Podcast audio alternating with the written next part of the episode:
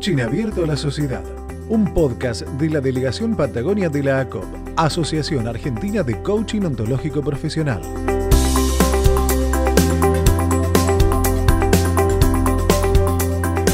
Le tengo que dar la bienvenida a este espacio a Susana de la Serna, nuevamente dentro de lo que es el espacio del CAS en este programa que es eh, Pan y Queso en Movera Radio Online, como le digo yo, desde la Patagonia hacia el mundo, porque uno lanza estas cosas al, al mundo literal y no sabemos en quién va a impactar y eso es lo maravilloso. Susana, muy buenos días, bienvenida nuevamente a este espacio. Hola, buenos días a la audiencia. Muchas gracias Nancy por el espacio que nos aportás. Y realmente sí, queremos llegar a todos desde el CAS, Delegación Patagonia, representando también a la COP, con este coaching ontológico, constructivista y sistémico.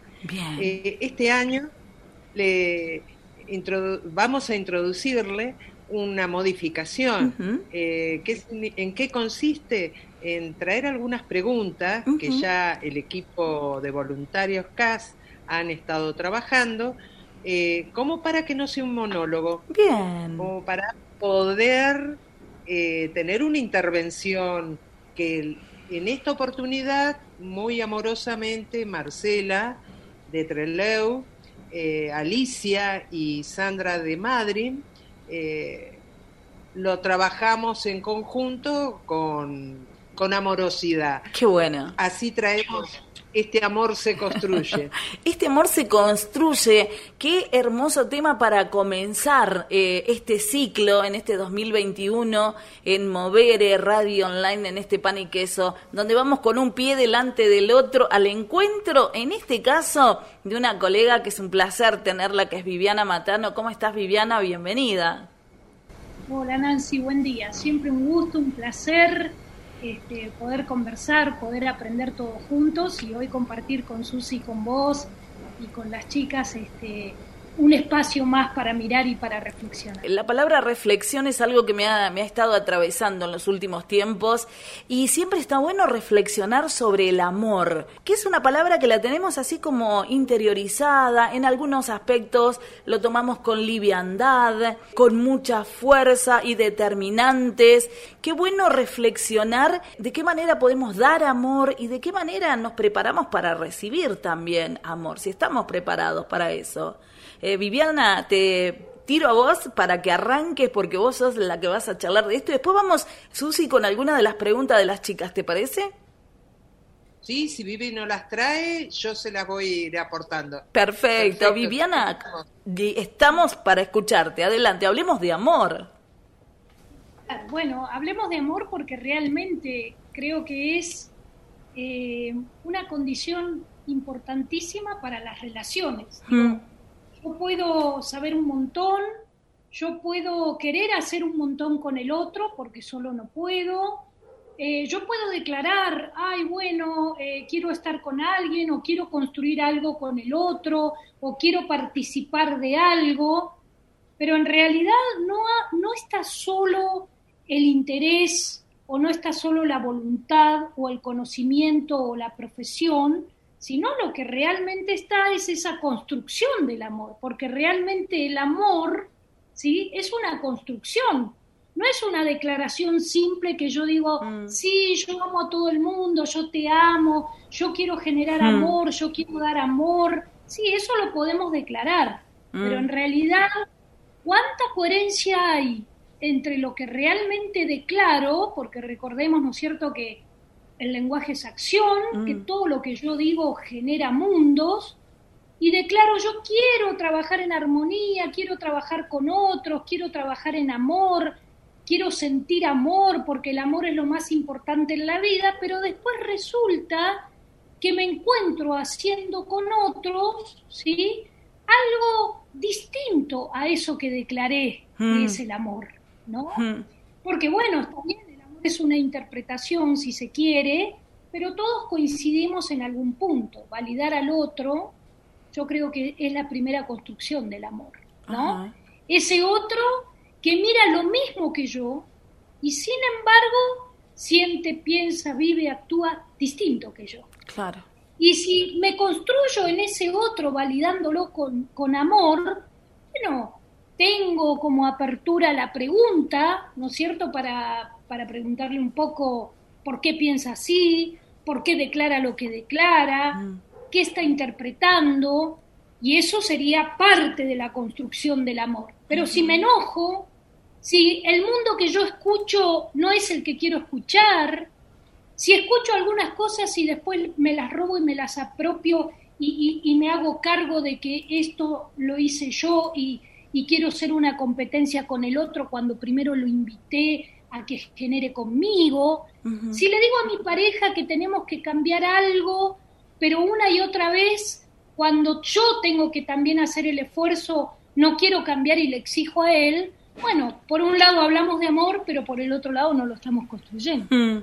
Eh, eso, eh, ahora que traes la palabra construir, em, ¿para qué, qué buscamos cuando estamos eh, construyendo, buscamos construir amor? ¿Qué es lo que nosotros estamos buscando en esa acción? Bueno, mira, cuando hablamos de que el amor se construye, ¿sí? En realidad, para que el amor se construya, primero hay una decisión, mm. hay una elección, ¿no? Donde yo elijo. La verdad que yo quiero construir acá en esta relación. Y cuando te hablo de amor, te hablo de amor de pareja, de padres, de socios, de, mm. alumnos este, con profesores. Amor como esta palabra de validar a un otro, de reconocerlo, de no imponerse, de no eh, eh, eh, generar maltrato, de no manipular, ¿no? Y realmente es una decisión, es una construcción y es realmente un trabajo diario de mucha atención donde cada uno no tiene que estar atento tanto al otro, sino que tiene que estar atento a uno de realmente ser comprometido y coherente con lo que declara, con lo que se compromete y cómo acompaña. Mm. ¿no? Y también tiene que abrir espacios para que realmente, para que se empiece a construir el amor, primero es una elección, es una aceptación y aparte hay un gran trabajo de confianza. Claro. Y en la confianza también hay una construcción, que yo no digo simplemente, bueno, confía en mí, que dime y confía en mí, que yo no te voy a fallar, yo voy a a seguir para adelante, yo voy a cumplir y después resulta que cuando vos venís, este, no pasa todo eso que yo mm. te digo. Que alguien genere confianza, ¿sí? que alguien confíe en otro y que yo confíe en otro, bueno, necesitamos tres patitas, ¿no? Claro que sí, tiene que ver con eso. La, confianza es algo también que es, para, para ahondar largo y tendido de cómo se, se construye. Eh, Susi, querías preguntar algo. Sí, eh, trayendo las preguntas, eh, quería preguntarle a Viviana, ¿cuál fue su inspiración para elegir este tema del amor se construye? Bueno, en realidad como empecé al principio, ¿no? Digo, eh, yo soy coach ontológica hace más de 15 años, soy formadora de, de, coach también hace casi 14, 13 años, y en realidad vuelvo a lo mismo. No hay manera de tener eh, tantos años de trayectoria, reconocimiento o haciendo con otros, si en realidad no empezás a generar vínculos de confianza, de empatía, de aprendizaje y de coherencia. ¿Sí? Porque uno es producto de lo que logra o de lo que hace, justamente se mantiene en el tiempo y trasciende cuando realmente trata de cumplir sus compromisos y trata de generar o de guiar ese mundo que se propone con un otro llegando a acuerdos, fuera de que a veces te equivocas, a veces me enojo, a veces me peleo, a veces me peleo conmigo misma, pero siempre tenemos a disposición la declaración para poder nosotros volver a negociar, volver a declarar qué nos está pasando, porque no somos seres fijos, somos seres dinámicos, que nos construimos en las conversaciones. Siempre que hay un problema, hace falta una conversación. Mm. Pero esa conversación tiene que estar ligada pura y exclusivamente al resultado de qué quiero con el otro. Y para construir con el otro, aunque decida algo tangible, no sé, quiero poner con vos una radio, una escuela, quiero ser socia, quiero tener una pareja, me quiero casar, quiero formar una familia, la tangibilidad que le quieras dar, una vez que está decidido el resultado, hay todo un trabajo, ¿sí? De empezar a conversar y construir juntos cómo vamos a llegar hasta ahí. Mm. Porque la manera en que yo veo de llegar por ahí no es la misma que la tuya.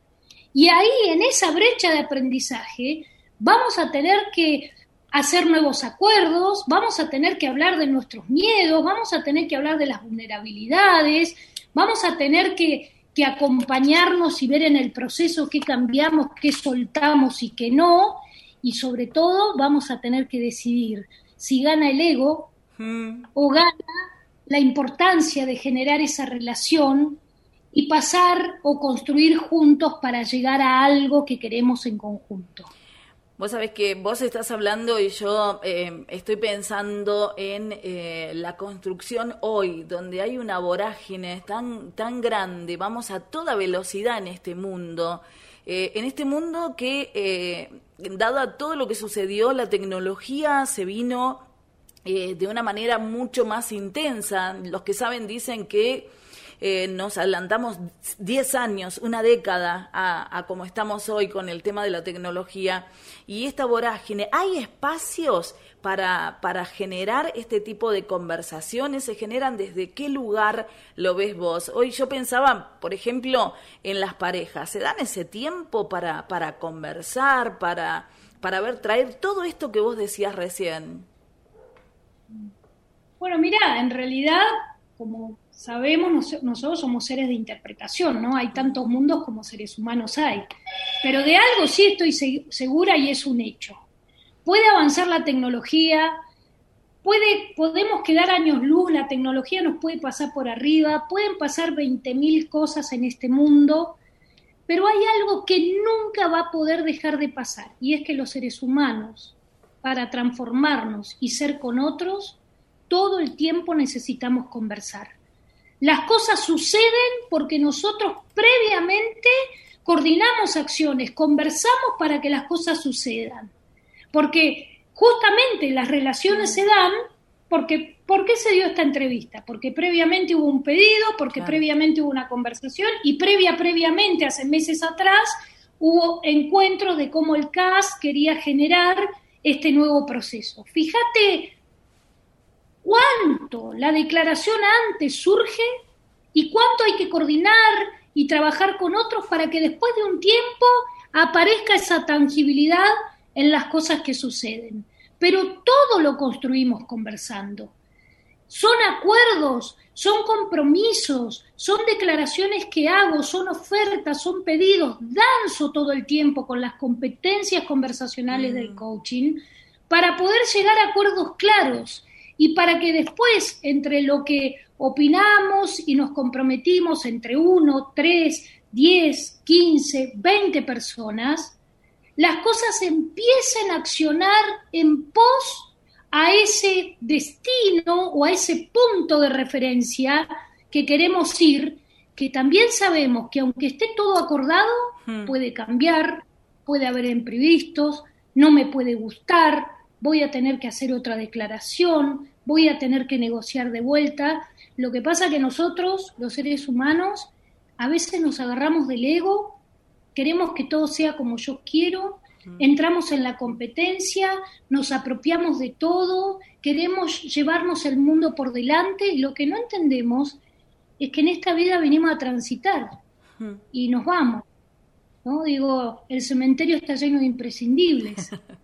cuando dejo que el ego gane al amor, puedo ser muy buena en lo que hago, puedo saber un montón de lo que genero, puedo este, tener respuestas para todo el mundo, pero si no tengo una actitud este, multiplicadora, si no tengo una actitud de humildad, si no entiendo que soy con el otro, que el otro no es conmigo, somos, no hay un yo sin un tú, sin un nosotros, no hay manera de que ningún tipo de proyecto, que ningún tipo de relación o que ningún tipo de contexto se pueda construir en amor.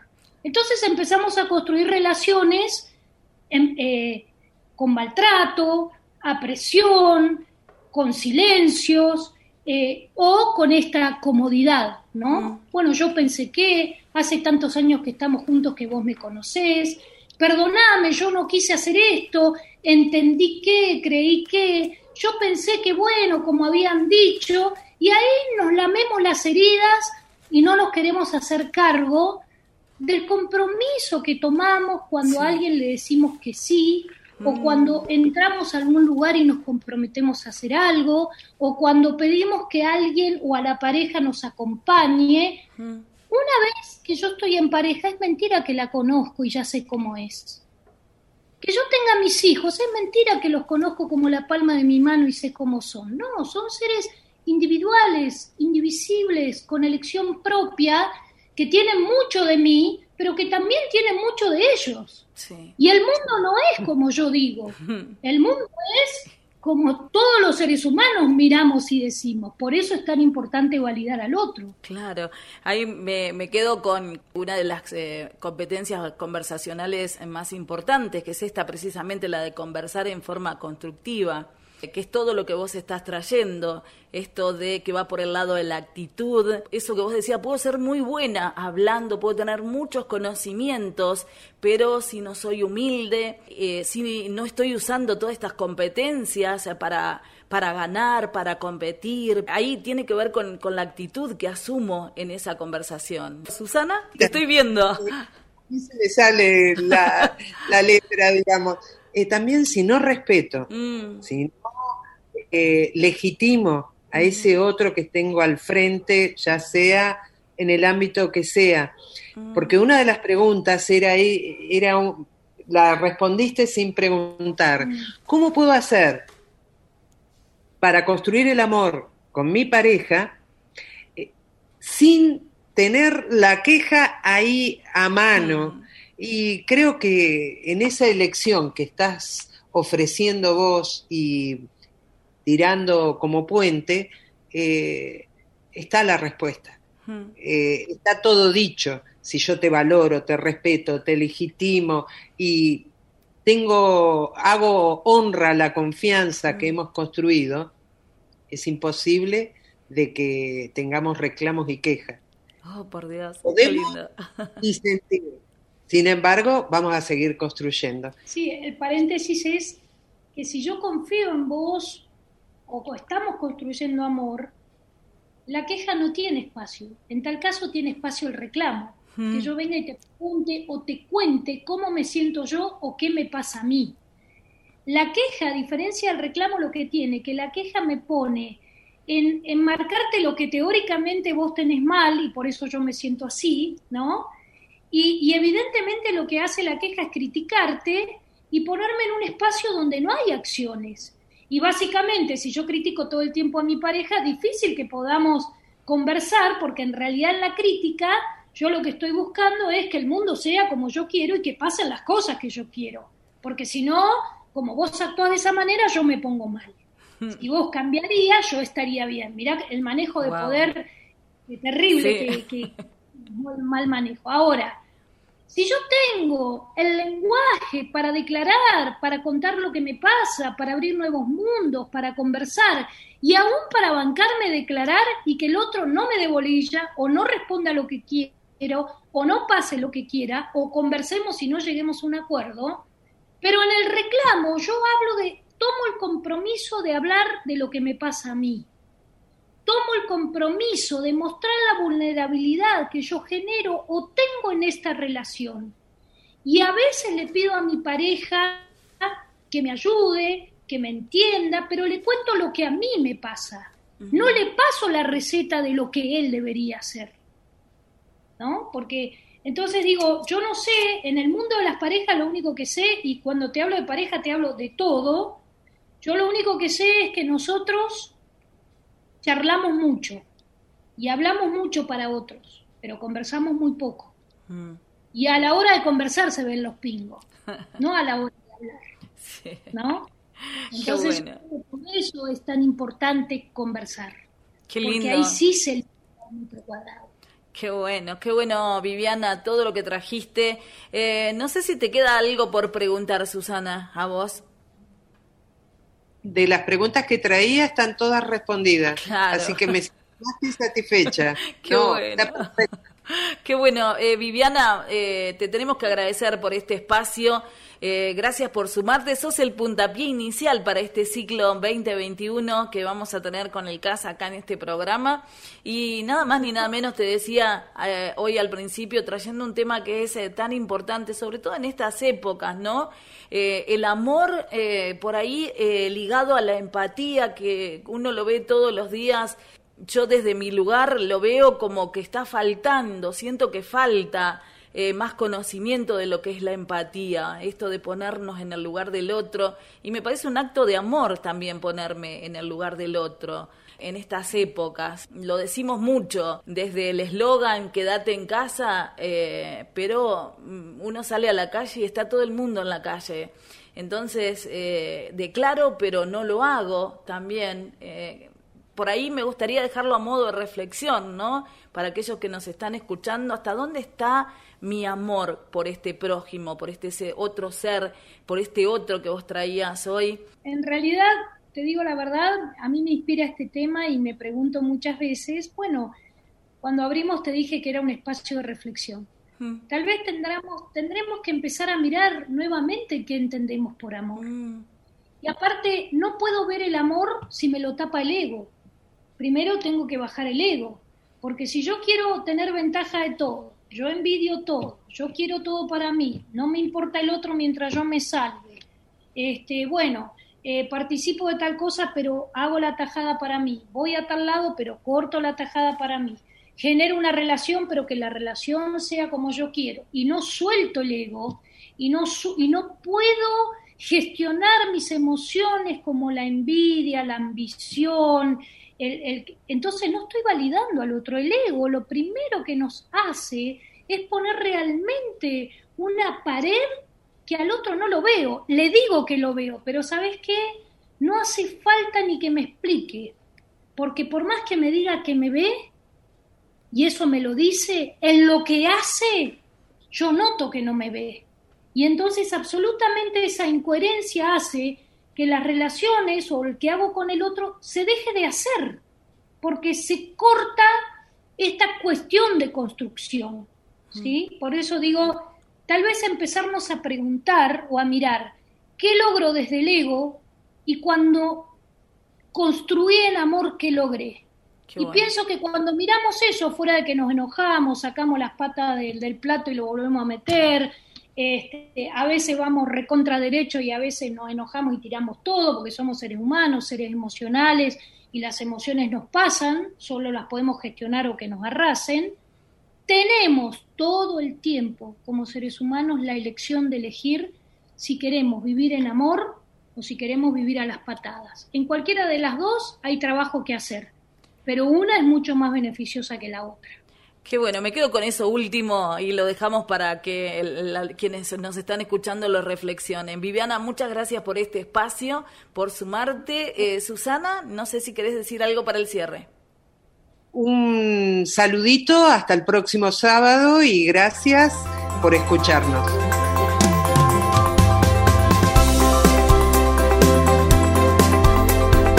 Coaching Abierto a la Sociedad, un podcast de la Delegación Patagonia de la ACOP, Asociación Argentina de Coaching Ontológico Profesional. Si te gusta este podcast, compartilo con quien vos quieras y ayúdanos en la difusión del coaching ontológico profesional de Argentina. Podés encontrarlo en Spotify, Google Podcast, iVoox y otras plataformas de podcast. Soy Cristian Devia, locutor, periodista y coach ontológico profesional y te espero en el próximo capítulo.